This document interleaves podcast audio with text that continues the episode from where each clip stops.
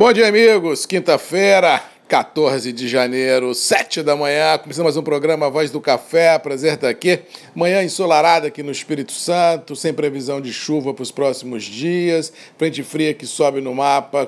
traz chuva para São Paulo, Minas Gerais, Rio de Janeiro, Centro-Oeste, mas infelizmente na região produtora do Conilon, Espírito Santo e sul da Bahia, coração do Conilon do Brasil, realmente as lavouras estão muito reféns de notícias boas e o fantasma do veranico começa a assustar uh, tudo e todos, já que sem chuva nesse sprint final do primeiro trimestre de 21 é muito importante para não termos uma safra que quebre nos secadores, ou seja, as expectativas expectativas muito altistas de alguns players já divulgadas pelo mercado, dando conta de safra de Conilon acima de 22 milhões de sacas de café para o Brasil. Isso vai cair por terra e vem caindo por terra dia após dia, já que o sol realmente impede que essas expectativas se concretizem. Eu, particularmente, acho que está muito fora da realidade produtiva e vamos dar tempo ao tempo para que o para que as lavouras e o mercado e os preços deem as respostas aos operadores que estão acreditando numa safra imensa que não vai ter. No caso do Arábica, o fato já é consumado, a quebra já está aí,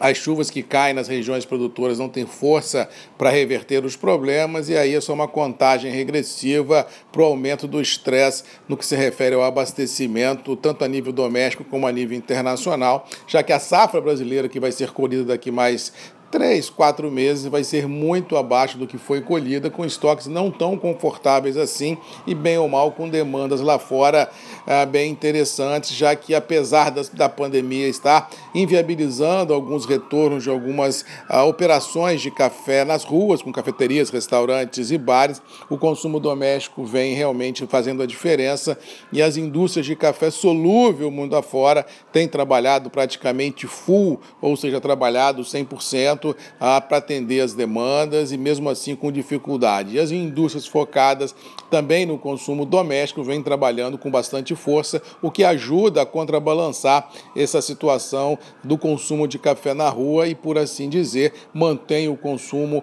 aquecido de forma macro. Eu continuo de opinião que consumo de café com ou sem pandemia se mantém, já que o povo não deixa de beber café de jeito nenhum. Com relação aos mercados, Nova York e Londres, falando de café primeiro, operaram em alta, em boa alta, diga-se de passagem, já começando a precificar as dores de cabeça que teremos em 21 no que se refere a abastecimento.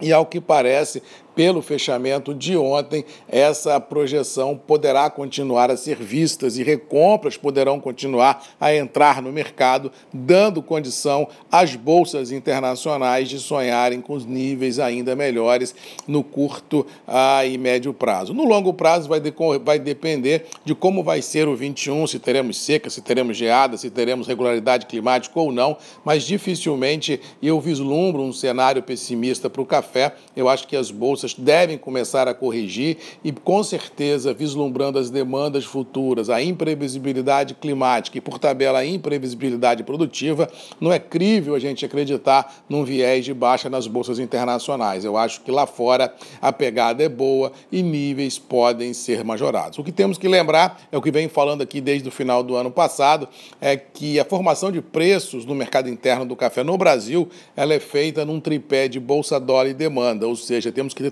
também um dólar forte para que a gente possa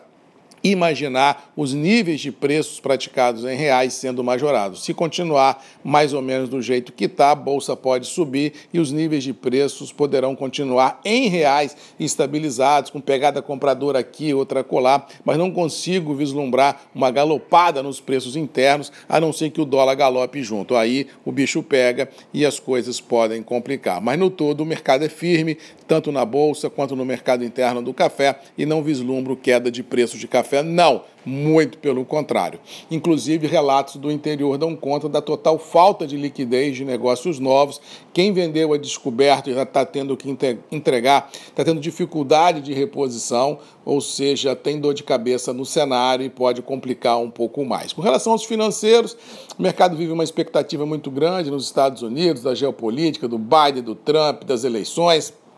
A pandemia, bem ou mal, também globalmente falando, impacta alguns setores da economia e os mercados ficam fragilizados, ou seja, não se viu ontem nos mercados nenhum grande rompante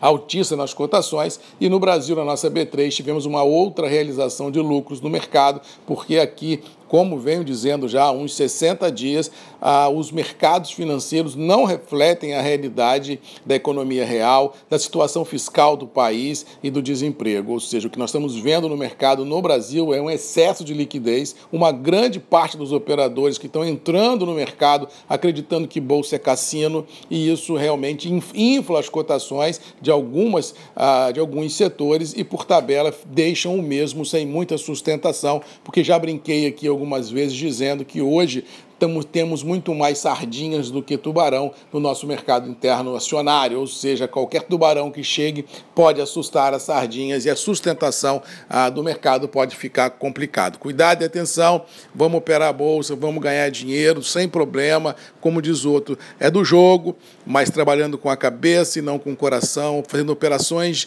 de, de, de targets curtos, né, de alvos curtos e nunca operações de muito longo prazo